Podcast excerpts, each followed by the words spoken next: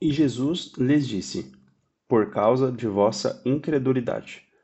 Porque em verdade vos digo que, se tiverdes fé como um grão de mostarda, direis a este monte: Passa daqui para acolá, e há de passar, e nada vos será impossível. Mateus 17, 20 A Bíblia diz em Hebreus 11, 1 que a fé é o firme fundamento das coisas que se esperam e a prova das coisas que se não veem.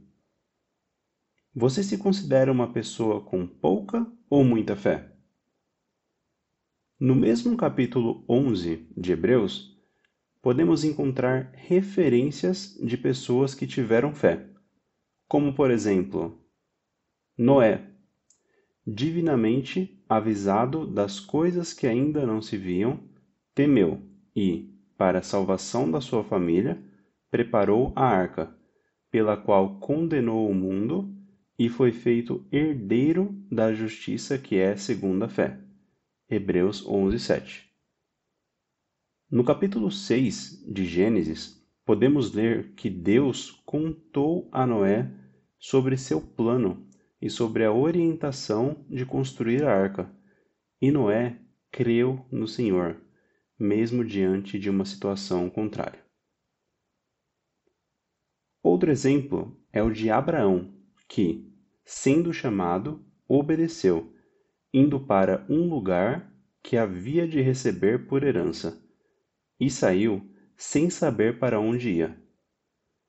Pela fé, habitou na terra da promessa, como em terra alheia, morando em cabanas com Isaque e Jacó, herdeiros com ele da mesma promessa. Porque esperava a cidade que tem fundamentos, da qual o artífice e construtor é Deus. Hebreus 11, do 8 ao 10. Abraão creu na palavra do Senhor, que o disse: Sai-te da tua terra, da tua parentela e da casa de teu pai, para a terra que eu te mostrarei, e far-te-ei uma grande nação, e abençoar-te-ei e engrandecerei o teu nome, e tu serás uma bênção. Gênesis 2, do 1 ao 2. É interessante perceber nestes dois exemplos como Deus foi fiel com seu povo e com a sua palavra, que verdadeiramente não volta vazia, mas cumpre o propósito para qual foi enviada. Sendo que, no tempo estabelecido, aqueles que creram viram a promessa do Senhor se realizar. Pois, como está escrito, o Senhor não retarda a sua promessa ainda que alguns a têm por tardia. Mas é longânimo para conosco, não querendo que alguns se percam, senão que todos venham a arrepender-se. 2 Pedro 3,9 Por isso, precisamos primeiramente buscar a direção do Senhor e entender Sua palavra e promessa para as nossas vidas. Como? orando e clamando, conforme o versículo que diz: Clama a mim e responder-te-ei, e anunciar-te-ei coisas grandes e firmes que não sabes. Jeremias 33, 3.